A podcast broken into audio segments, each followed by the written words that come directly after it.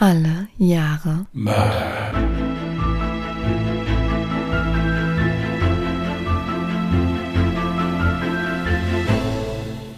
Herzlich willkommen zu Alle Jahre Mörder, der True Crime Podcast mit Christian, hallo. Und Jasmin. Hi.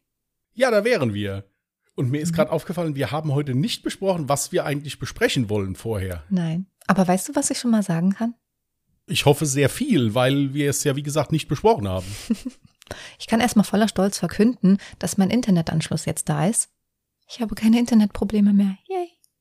Ja, ich kann voller Stolz verkünden, dass mir dann jetzt nonstop gesagt wird, ich soll bitte nicht atmen während der Aufnahme.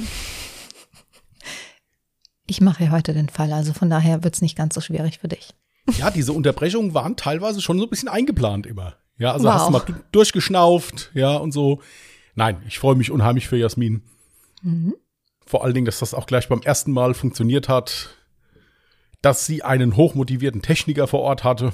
Das hatte ich wirklich. Also wirklich ganz, ganz großes Lob an diesen Techniker der Telekom. Ich glaube, jeder andere wäre nach fünf Minuten wieder abgerückt. Der hat sich echt Zeit genommen, hat alles tausendfach ausprobiert und nach eineinhalb Stunden ging es dann auch endlich irgendwie. Ja, ich wünschte, ich hätte auch so erfolgreiche Sachen zu berichten, aber ich muss euch leider enttäuschen. Also, ich habe nichts Neues.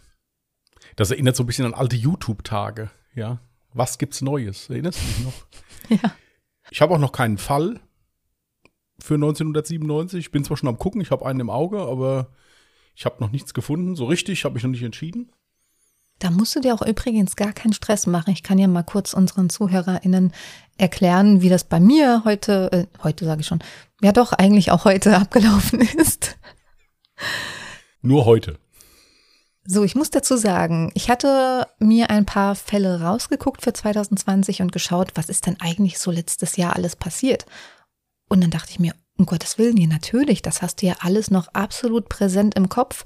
Ob das jetzt Black Lives Matter war, ob das die Erzieherin war, die ein Kind erstickt hat, also lauter tragische Fälle oder Amokläufe oder irgendwelche religiöse Taten. Also es waren ganz viele Fälle, die wirklich sehr, sehr präsent im Kopf waren.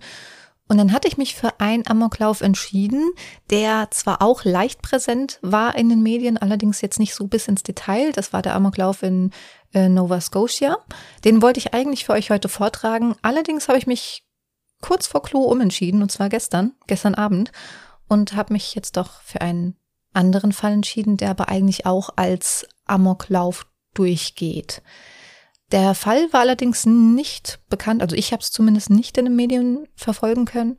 Es war der Sechsfachmord in Rot am See aus dem Jahre 2020 und den würde ich euch heute vortragen. ist ja so, wenn man jetzt sich für einen Fall entschieden hat, und ich hatte das auch schon, dass ich einfach nicht zufrieden damit war, wie ich den hätte schreiben können oder dass das nicht Mhm. genug geboten hat, dann ist es aber auch am besten, wenn man es dann lässt Ja, und sich was anderes sucht, weil ansonsten ist die Frustration dabei zu groß. richtig. Die ist auch teilweise bei tollen Fällen sehr groß. Zum Beispiel bei meinem Kernteam. Ich fand diesen Fall absolut toll, wenn man ihn nicht schreiben muss. aber ist verständlich. Ich muss dazu sagen, ich bin per Zufall über diesen Fall hier gestolpert und fand den so interessant. Nicht die Tat an sich, sondern das Motiv und die ganze Vorgeschichte dazu. Und darum wollte ich dann unbedingt diesen Fall hier wählen und vortragen. Und ich hoffe sehr, dass er euch auch gefällt. Wenn du magst, würde ich einfach direkt loslegen. Dann schweige ich jetzt ergriffen. Leg los. Adrian S. wuchs zusammen mit seiner Mutter Silvia und seinen älteren Halbgeschwistern Holger und Caroline im Schwarzwald auf. Seine Eltern führten eine Fernehe. Silvia arbeitete im Schwarzwald als Hebamme und sein Vater Klaus führte das Lokal Deutscher Kaiser in Rot am See. Im Jahre 2012, als Adrian 19 Jahre alt war, wählte er den Notruf konnte sich aber am Telefon nicht mehr artikulieren. Die Rettungssanitäter brachten ihn daraufhin ins Krankenhaus, wo er fünf Tage lang blieb. Trotz einiger Untersuchungen konnte jedoch nichts Auffälliges gefunden werden. Es wurde also vermutet, dass er an einer Migräne litt und dies seinen Aussetzer erklären könnte. So wurde es zumindest später in seiner Krankenakte festgehalten. Doch für Adrian hat sich dieser Krankenhausaufenthalt völlig anders abgespielt. Er war der völligen Überzeugung, dass ihm ein Mediziner mitgeteilt hätte, dass in seinem Blut ein synthetisch hergestelltes weibliches Hormon nachgewiesen wurde. Diese angebliche Diagnose verändert für Adrian S. alles und er fing ab diesem Zeitpunkt an, eine Wahnvorstellung zu entwickeln, die sich immer mehr manifestierte. Er fing an, alles aus seiner Vergangenheit in Frage zu stellen und kommt zu dem Schluss, dass seine Mutter wohl nie einen Sohn haben wollte und ihm deshalb heimlich weibliche Hormone verabreicht haben muss. Adrian litt außerdem an einer angeborenen Fehlbildung der Harnröhre, die operativ korrigiert werden musste. Auch dafür machte er nun seine Mutter verantwortlich und war der völligen Überzeugung, dass seine Mutter während der Schwangerschaft weiterhin die Pille genommen haben muss. Er sah sich fortan nur noch als Opfer seiner Mutter, die ihn als Sohn nie akzeptiert hatte. Als Kind, als er schon zur Schule ging, war er Bettnässer. Seine Mutter verspottete ihn und hat ihn spüren lassen, wie sehr sie sich an seiner Stelle eine Tochter gewünscht hätte.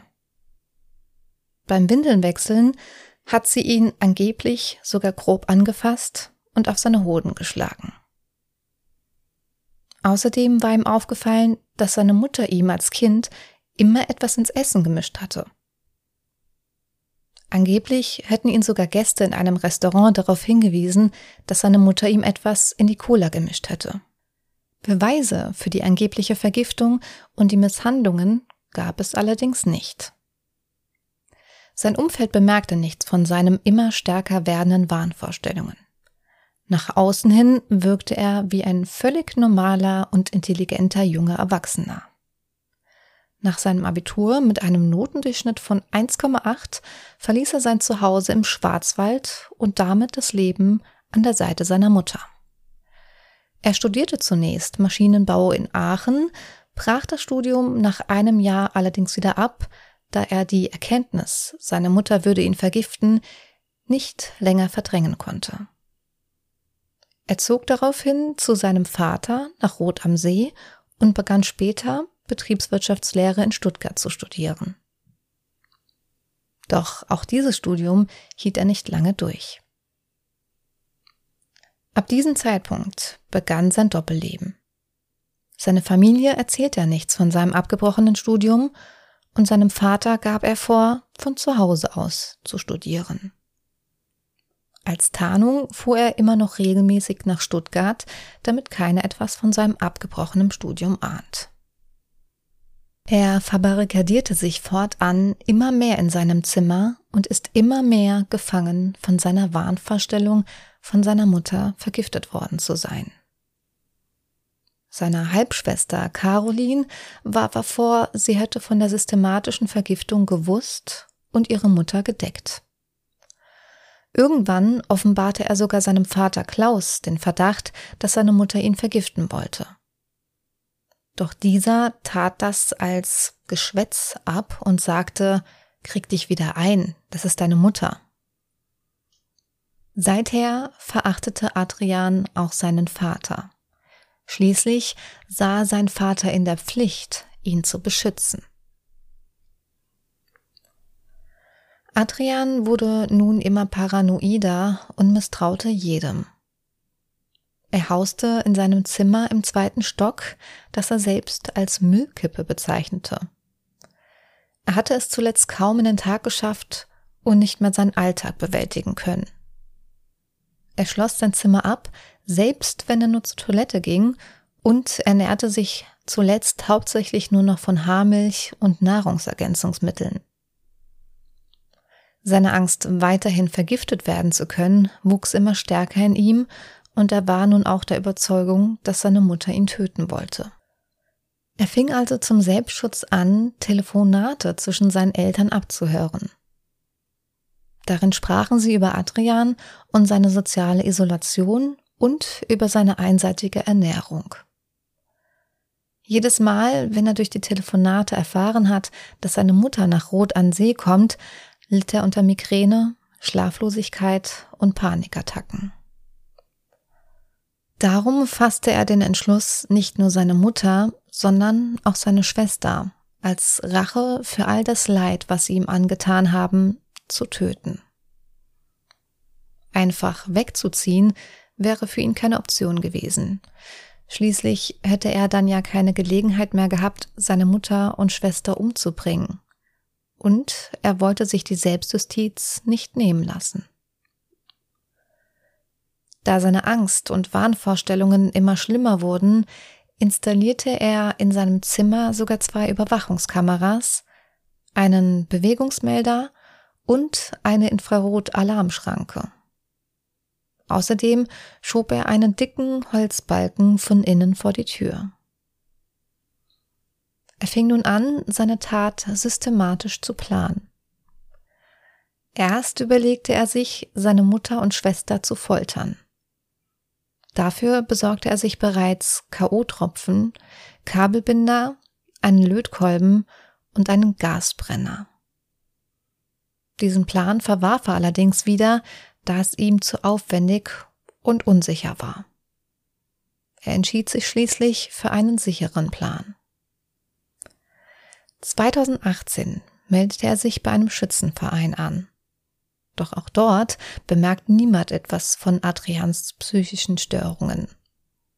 Ganz im Gegenteil, er war im Schützenverein sehr beliebt und ein geachtetes Mitglied, das sogar oft Feiern des Vereins organisierte. In Nürnberg besorgte er sich schließlich völlig legal eine 9 mm halbautomatische Pistole und 350 Stück Munition. Vor seinem Amoklauf verfasste er außerdem einen Abschiedsbrief. Allerdings war er sich zu diesem Zeitpunkt noch nicht sicher, ob er sich im Anschluss der Tat selbst umbringen könnte. In seinem Abschiedsbrief gab er Einblicke in seine Psyche. Er schrieb unter anderem, ich wusste, dass ich es töten würde. Ich muss das Monstrum, seine Brut und seine Sklaven zur Hölle schicken. Jede einzelne Sekunde meines Lebens war eine Höllenqual in den Fängen dieses Dämons. Er beschreibt in seinem Abschiedsbrief ausführlich seine Qual und den Hass, den er für seine Mutter empfunden hatte. Am 24. Januar 2020 war es schließlich soweit. Der Tag begann wie ein gewöhnliches Familientreffen in Rot am See. Adrian befand sich in seinem Zimmer im zweiten Stock des Hauses, als mehrere Generationen der Familie in der unteren Etage zusammenkamen, weil sie gemeinsam zur Trauerfeier der verstorbenen Großmutter fahren wollten. Aber die Mutter störte sich an der Jackenwahl des Vaters. In dem Glauben, Adrian sei aufgrund seines Studiums gerade in Stuttgart, ging sie die Treppe hoch ins Obergeschoss, um eine andere Jacke zu holen. Niemand ahnte, dass Adrian zu diesem Zeitpunkt bereits mit einer 9 mm Halbautomatikpistole bewaffnet im zweiten Stock auf die Familie wartete. Er öffnete die Tür und schoss mehrfach auf seinen Vater, der gerade die Treppe hochkommt. Dann folgte er seiner Mutter, die schreiend die Treppe runterrannte und schoss sie in den Rücken. In der Küche im Erdgeschoss geht sie zu Boden. Danach zieht er auf seinen Halbbruder Holger, der versuchte ihn aufzuhalten. Er konnte verletzt und blutüberströmt in den Hinterhof rennen. Adrian suchte daraufhin weiter nach seiner Halbschwester Caroline und jeder, der ihm dabei im Weg stand, wurde erschossen. Sein Onkel versucht ihn aufzuhalten. Doch auch er wird von Adrian erschossen und stirbt noch vor Ort. Er schoss außerdem auf seine Großeltern, die glücklicherweise verletzt überleben konnten. Danach ging er nach draußen in den Hinterhof und entdeckte dort seine Halbschwester, die sich weinend um ihren Bruder kümmerte. Er schoss ihr mehrfach in den Kopf. Beide Geschwister starben im Hinterhof des Hauses. Als seine Tante ihm in die Arme lief, erschoss er auch sie. Dann fiel Adrian ein, dass seine Mutter noch leben könnte. Er fand sie auf dem Boden in der Küche. Sie bewegte sich noch. Er schoss ihr so lange in den Kopf, bis er sicher war, dass sie tot ist. Im Esszimmer hörte er den Sohn seiner Halbschwester, der nach seiner Mama rief. Adrian ging zu ihm, doch weil der 14-Jährige ihn anflehte, ihm nichts zu tun, ließ er ihn laufen. Auch seinem zwölfjährigen Neffen befahl er zu gehen. Die beiden Neffen rannten zu ihren Nachbarn und waren dort in Sicherheit. Insgesamt 30 Schüsse fielen am Mittag des 24. Januars innerhalb von nur wenigen Minuten, bis sein Amoklauf schließlich beendet war. Er beschließt jedoch, sich nicht selbst zu erschießen, weil er die Motive für seine Tat der Nachwelt begreiflich machen wollte. Außerdem hat er auch nicht den Mumm abzudrücken. Am Nachmittag ging bei der Polizei schließlich der Notruf ein. Es war Adrian, der am Telefon ruhig erklärte, dass er soeben die blutrünstigen Monster erschossen habe und diese draußen und in der Wohnung liegen. Als Grund für die Tat nannte er der Polizei am Telefon 20 Jahre Kindesmisshandlung. Kurze Zeit später trifft die Polizei im Haus seines Vaters ein und nimmt Adrian ohne Widerstand fest. Im Juni 2020 begann der Prozess gegen den 27-jährigen Adrian S., der wegen sechsfachen Mordes und zweifachen Mordversuchs in Tateinheit mit gefährlicher Körperverletzung angeklagt wurde. Seine Verwandten, die überlebten, traten als Nebenkläger auf. Sie hörten geschockt den Schilderungen des geständigen 27-Jährigen zu. Mit ruhiger und klarer Stimme versuchte Adrian sich zu erklären. Der psychiatrische Gutachter diagnostizierte Adrian eine schizoide Persönlichkeit mit massiven sozialen Defiziten.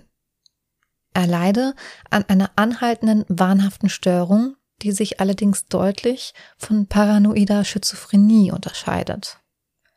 Er hört also keine Stimmen und leidet nicht an Halluzinationen. Steinbahn beschränkt sich nur auf die Einbildung, dass seine Mutter ihn mit weiblichen Hormonen vergiften wollte, um ihn seine Männlichkeit zu nehmen.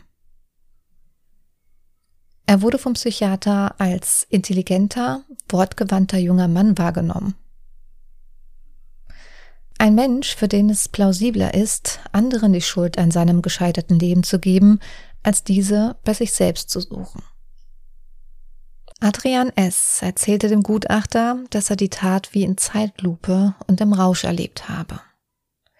Im Prozess erklärte der Gutachter, dass Adrian mit Adrenalin vollgepumpt war und seine innere Hemmschwelle außer Kraft gesetzt wurde. Gepaart mit dem Verdacht, dass seine Eltern ihn am 24. Januar in seinem Zimmer entdecken könnten und seine Lüge, er würde noch studieren, auffliegen könnte, war dies eine tödliche Kombination. Als der Staatsanwalt ihn fragte, wie er die Tat heute bewerte, sagte Adrian, ich wünschte, ich hätte es nicht getan. Ich habe nur geplant, meine Mutter, die mein Leben zerstört hat, meine Schwester, die von den Vergiftungsversuchen meiner Mutter gewusst hat, und meinen Vater, der mich allein gelassen hat, zu töten. Alle anderen wollte ich nicht töten. Das war ein Kollateralschaden. Diese Taten bereue ich. Auch der psychiatrische Gutachter kommt zu der Erkenntnis, dass Adrian zwar nicht den Mord an seiner Mutter, allerdings den seiner anderen Opfer bereut.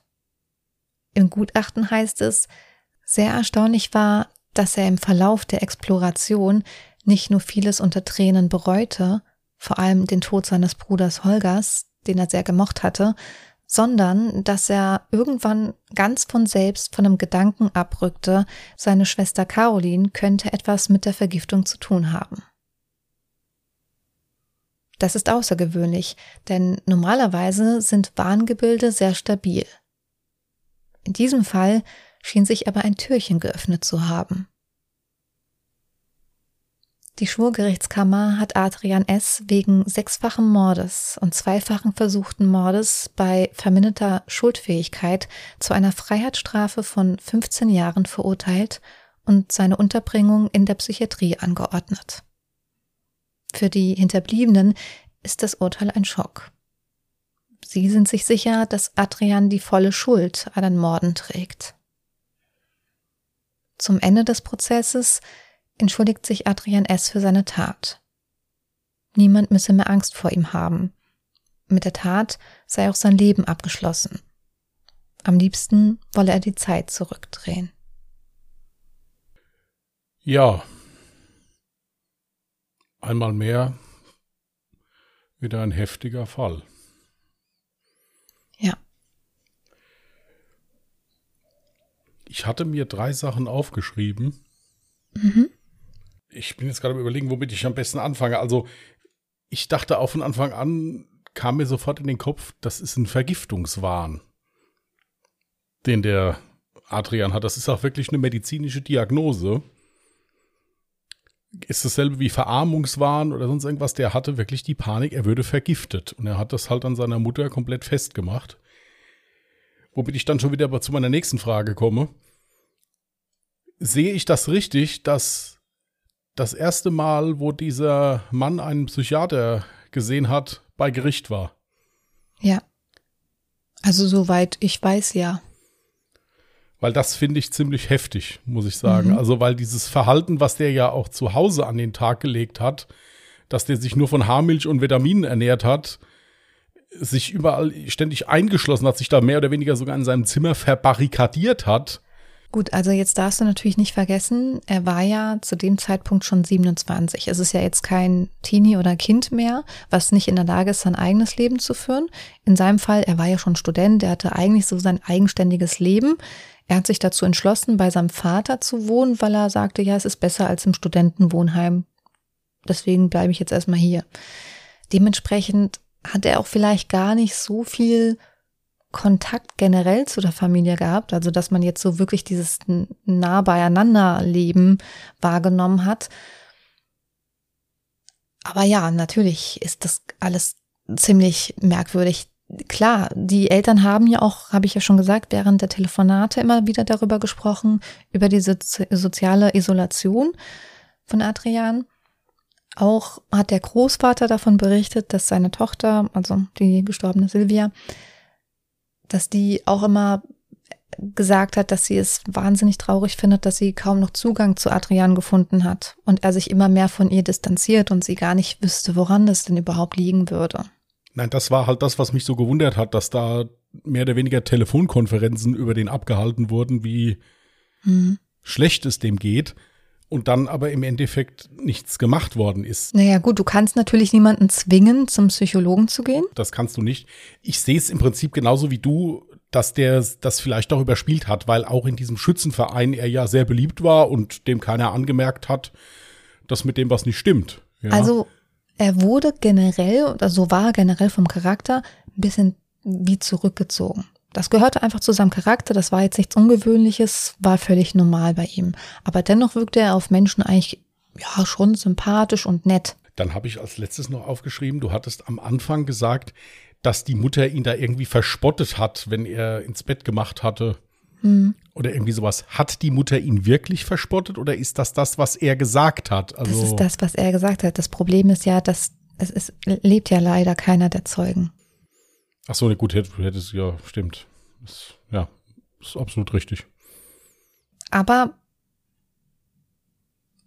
ich tendiere eher dazu, ihm das Ganze nicht zu glauben und eher zu glauben, das war Teil auch seiner Wahnvorstellung.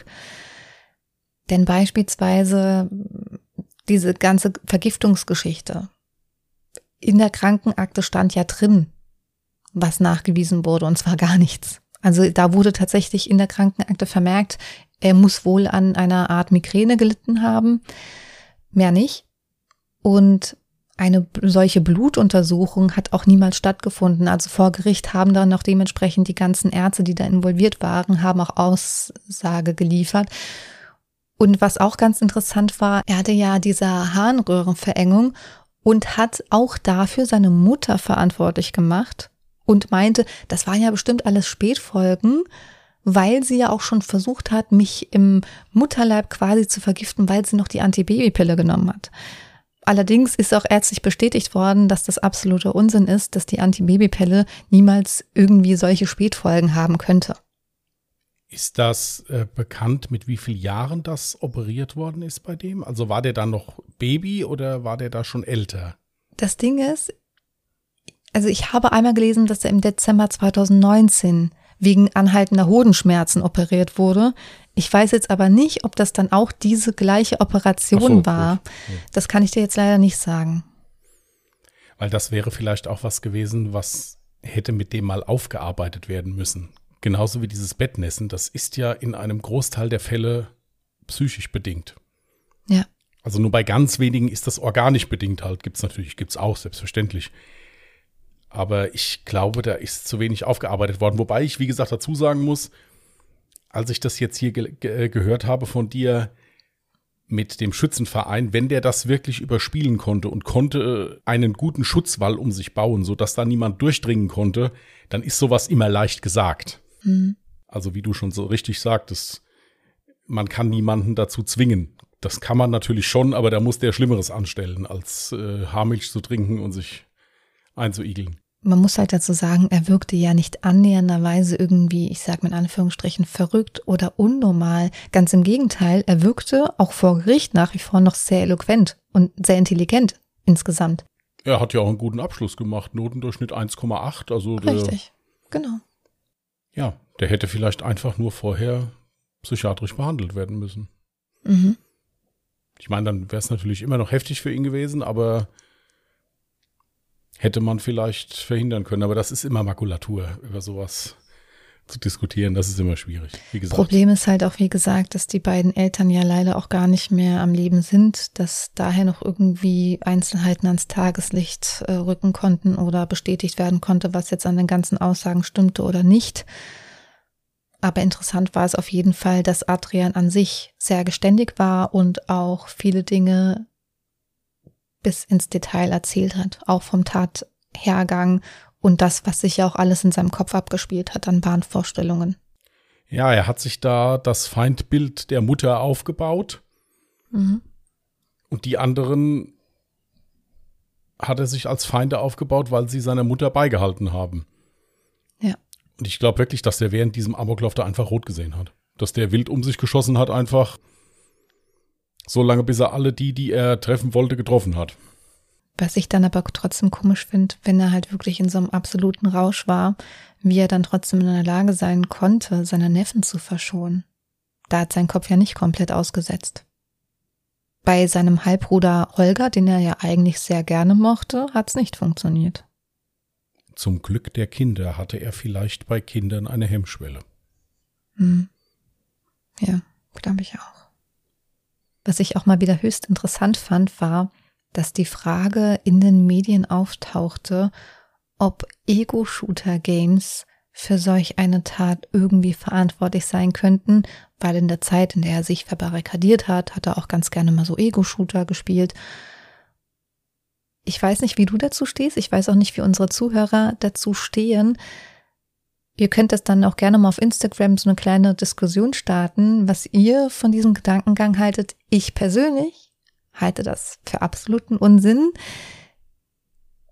Was ich nämlich dazu immer sagen muss, ist, wenn irgendwas mit reingezogen wird, wie, ja, das verstärkt doch die Wahrscheinlichkeit, dass jemand, der sich in so einem Ego-Shooter-Game so wohlfühlt und so die Hemmschwelle sinkt, ähm, warum wird da bitte nicht ein Schützenverein als Beispiel genannt? Da müsste doch gerade vor allem die Hemmschwelle sinken, wenn man es ja gewohnt ist, eine Waffe in der Hand zu halten, wenn man weiß, wie man schießt. Und doch nicht durch einen Ego-Shooter. Ich sehe das im Prinzip immer so. Wenn irgendetwas passiert ist, was Schlimmes, irgendwas Negatives, dann kann ich mich im Endeffekt immer hinstellen und kann dir tausend Gründe nennen, warum das jetzt passiert ist was mhm. irgendwie auf dich hätte einwirken können, dass es so war oder sonst irgendwas. Es ist nun mal so. dass bei vielen Menschen, die sich isolieren in irgendeiner Form, die sich hauptsächlich mit, mit Videospielen, mit Fernsehgucken oder sowas beschäftigen, weil ja auch diese Menschen Beschäftigung brauchen. Mhm. Nur hier war es ja so, er hat ja einen klaren Grund formuliert, warum er das gemacht hat. Er hat ja nicht gesagt, ich will jetzt mal bei Call of Duty mal so ein, so ein Haus von, von oben bis unten einnehmen oder irgendwie sowas. Er hat ja einen klaren Grund ausformuliert, warum er das gemacht hat. Er wollte sich an seiner Mutter rächen. Richtig. Ich könnte diesen Bezug verstehen, wenn man, wenn man sagt, der Täter hatte später eine Äußerung wie, ja, ich wollte mal wissen, wie es ist, in der Realität jemanden zu erschießen. Dann würde ich so einen Vergleich, so einen Gedankengang vielleicht nachvollziehen. Aber in dem Fall fand ich es einfach irgendwie total unangebracht, da so Ego-Shooter wieder mit ins Spiel zu bringen. Ja, vor allen Dingen, weil es ja der Sache auch überhaupt nicht dienlich ist. Nee. Da wäre es viel sinnvoller, darüber zu diskutieren, ob man nicht mal eine charakterliche Eignung ordentlich prüft, ob ich jemandem einen Waffenschein gebe. Ja. Jetzt mal ohne Scheiß, ich wollte das sorry für die Ausdrucksweise, ich wollte genau dasselbe gerade sagen. So Möchtest du es rausschneiden und es dann selbst nein, nein, nein. Aber ich wäre, also ich bin wirklich absolut deiner Meinung. Ich bin auch der Meinung, dass man sowas wie einen psychologischen Test erst absolvieren sollte, bevor man einen Waffenschein ausgehändigt bekommt. Dass es nicht mehr so einfach ist, an Waffen ranzukommen. Völlig legal. Einfach an Waffen ranzukommen. Also bei dem kleinen Waffenschein weiß ich, dass du zumindest nicht vorbestraft sein darfst. Da musst du so einen Auszug vom Bundeszentralregister äh, mhm. schicken. Also ich habe keinen Waffenschein, aber ich weiß das, weil ein guter Freund von mir im Waffengeschäft gearbeitet hat. Okay. Aber das ist dann alles. Ich meine, er war ja auch nicht vorbestraft. Also insofern wäre das für ihn auch keine Hürde gewesen jetzt. Mhm. Ja, deswegen sagte ich ja so einen kleinen psychologischen Test, wie auch immer der dann aussieht. Aber das, da ist dann vielleicht auch nochmal so diese Hemmschwelle, sich dann selber eine Waffe zu kaufen, ist dann vielleicht auch nochmal höher, um diese ganze Tat zu planen. Wobei ich davon ausgehe, dass ein sehr guter Psychologe vielleicht sogar in der Lage ist, jemanden einschätzen zu können, ob der jetzt einen Waffenschein besitzen sollte oder nicht. Ja, es kommt halt immer auf die Situation und auf den Menschen drauf an. Mhm. Ja, das ist halt das Schwierige. Aber also ich denke nicht, dass diese Tat passiert ist, weil der gerne Call of Duty gespielt hat. Oder was auch immer. Also das halte ich für, halte ich für Quatsch. Ja. Es gibt natürlich Taten, wo äh, dann auch gesagt wurde, es war ein Amoklauf an der Schule mal oder sowas. In den USA war das, glaube ich, wo die also gesagt haben, ja, wir wollten auch mal mhm. mit der Pumpgun in ein Gebäude rein und mal, ja, ja. mal richtig Amok laufen da drin. Natürlich. Aber das ist dann ein Fall oder es war dann mal einer dieser Fälle. Ja, ich bin sogar der Meinung, dass die Statistik völlig anders aussieht, dass solche Ego-Shooter dafür sorgen, dass man ja diese ganze gestaute Wut und Aggression, die man in sich trägt, dass man die an der Stelle rauslassen kann und im Real Life quasi nicht anwendet. Weißt du, was ich meine? Oder ist das jetzt absoluter Schwachsinn, was ich hier sage, in deinem Kopf? Einen absoluten Schwachsinn sagst du nie. okay. Ich meine, ich erinnere jetzt mal an uns, wenn es jetzt paar Runden gab, die nicht so gut gelaufen sind, ob wir dann unsere Aggression komplett los sind ja, wenn ich Oder mich nicht. an einem Spiel aufrege, dann bin ich nach dem Spielen gelassener tatsächlich. Ach so, gut, nach dem, ja gut, ist nach dem Spielen, ja. Das ist richtig. Nicht währenddessen. Ja. Nein, ich hier, ich denke mir ganz einfach, es muss mit einem Menschen irgendetwas nicht stimmen, wenn der sich von so einem Spiel dazu inspiriert sieht, zur Waffe zu greifen und einen anderen Menschen zu erschießen. Dann stimmt mhm. irgendwas anderes nicht bin ich der Meinung. Also das kann man, ein, ein psychisch gesunder Mensch käme niemals auf die Idee, sein Spiel vom PC mal ins heimische Dorf zu verlagern. Also da bin ich der Meinung. Dann gibt es da auch noch andere schwerwiegende Defizite, die dringend mal angegangen werden sollten. Also das ist, äh, ist Quatsch. Ja, das war früher, gab es doch immer den Satz, das Fernsehen ist an allem schuld. Ja, ja. Ja, also das, es ist halt immer einfach äh, mit solchen Floskeln, aber ich finde, da ist ja auch keinem mitgeholfen. Jeder Mensch ist anders, jeder Mensch hat einen eigenen Kopf. Dementsprechend ist auch jeder Mensch anders gesundheitlich, nicht rechtlich, zu beurteilen. Bin ich Ja. der Meinung. Also Mhm. da jetzt zu sagen, das ist, weil der jeden Abend gezockt hat, äh, also das ist Quatsch. Es ist ja klar, warum er es gemacht hat. Er hat es gemacht, weil er seine Mutter umbringen wollte. Ja. Übrigens muss ich an der Stelle auch sagen, also nicht, dass sie jetzt ein, dass ich vielleicht selber ein falsches Bild von Adrian vermittelt habe. Er war durchaus auch sehr emotional und hatte auch Mitgefühl für seine Opfer. Er hat zum Beispiel noch währenddessen er in der U-Haft saß, ganz häufig gefragt, wie es seinen Neffen geht, ob es denen gut geht. Und ich glaube, es war am dritten Verhandlungstag, da musste die Verhandlung sogar unterbrochen werden, weil er komplett hyperventiliert hat und in Tränen ausgebrochen ist und halt einfach komplett zusammengeklappt ist. Also er musste dann tatsächlich auch von einem Rettungswagen weggebraucht werden. Also er war kein kaltblütiger Killer, sondern eigentlich völlig normal. Das nochmal an der Stelle erwähnt. Ja, das ist halt die Tücke von solchen psychiatrischen Erkrankungen, dass die Leute in gewissen Lebenssituationen ganz normal reagieren. Mhm. Dass es halt so Trigger gibt, womit man das halt auslösen kann. Zum Beispiel. Wir sagen jetzt an dem Sinne noch, äh, in de- in dem Zusammenhang jetzt nochmal, wir sind keine Psychiater, keine Psychologen Richtig. oder sonst irgendwas. Ich möchte es immer nur noch mal gern dabei sagen. Und wir sind keine Journalisten, falls uns mal irgendwie Fehler passieren. Richtig. Was ich auch mal wieder komplett pietätlos fand, wo ich mir denke, warum existieren Menschen, die absolut gewissenlos so einen Unsinn treiben? Ich bin auch noch über einen Artikel gestolpert, in dem es hieß, dass in diesem Lokal nochmal ein paar Wochen oder paar Monate später, ich weiß jetzt nicht welchen Zeitraum, dass da nochmal eingebrochen wurde. Und ein Schaden im Wert von 2500 Euro entstanden ist. Ich denke mir bei sowas immer, was sind das für Menschen, die sich an einem Leid anderer ergötzen? Ich finde sowas schrecklich einfach. Ja, scheinbar sehr unzufriedene, kranke Menschen. Ja. Gut, das wäre es meinerseits zu dem Fall, wenn du nicht noch Fragen Dann- hast. Nein, nein, keine weiteren Fragen. Dann muss ich mal wieder ein bisschen klicken. Ne? Ja, ein neues Jahr. Du bekommst ein ganz besonderes Jahr von mir, Jasmin. Mhm.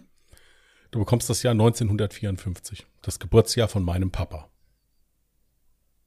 Okay. Da freue ich mich sehr drüber.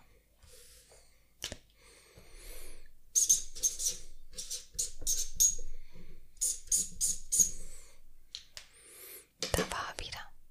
Und wieder haben wir es aufgeschrieben. Mhm. Und wieder kann ich mir jetzt überlegen, wo ich diesen Post-it fotografiere. Da habe ich was angefangen. Und ihr, lieber ZuhörerInnen, könnt uns gerne Fallvorschläge liefern. Schreibt die einfach unter dem nächsten Post mit runter in die Kommentare. Ich brauche da echt unbedingt eure Hilfe, dass ihr mir geile Fälle liefert. Ich, ähm, also ich guck's gerade so komisch. Ich habe überhaupt nicht komisch geguckt. Ich Okay, weiß nicht, gut. was das jetzt Doch, äh, hast schon komisch wieder geguckt. sollte. Nein.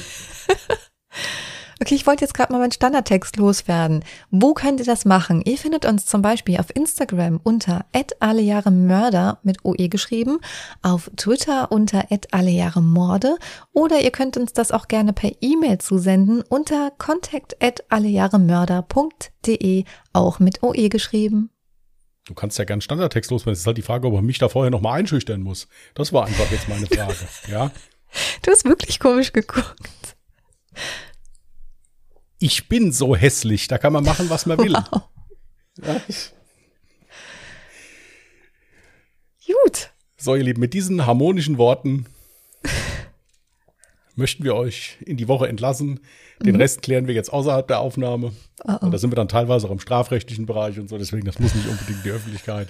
Ja, Nächste Woche berichtet dann Christian von der verschollenen Jasmin. ja, auf seinem eigenen Podcast-Kanal, weil der jetzt mittlerweile noch nicht mal mehr gucken darf, wie er möchte. Dieses Jahr So. Mörder. Ja. Aber ist ja schön, ja. Macht mir den Abschied leichter. So, also, nein, in diesem Sinne, in diesem Sinne, nein, ihr werdet es auch nächste Woche wieder mit uns beiden zu tun haben. Genau. Äh, nächste Woche bin ich dran, 1997. Ich gebe mein Bestes. Auch dieses Post-it ist noch nicht fotografiert, nur so nebenbei. Fallvorschläge können auch noch eingehen, weil du dich noch nicht entschieden hast, hast du gesagt. Ja. Super. Gut, dann wünschen wir euch einen ruhigen Wochenstart. Passt auf euch auf, bleibt gesund, bleibt vernünftig. Mhm. In diesem Sinne.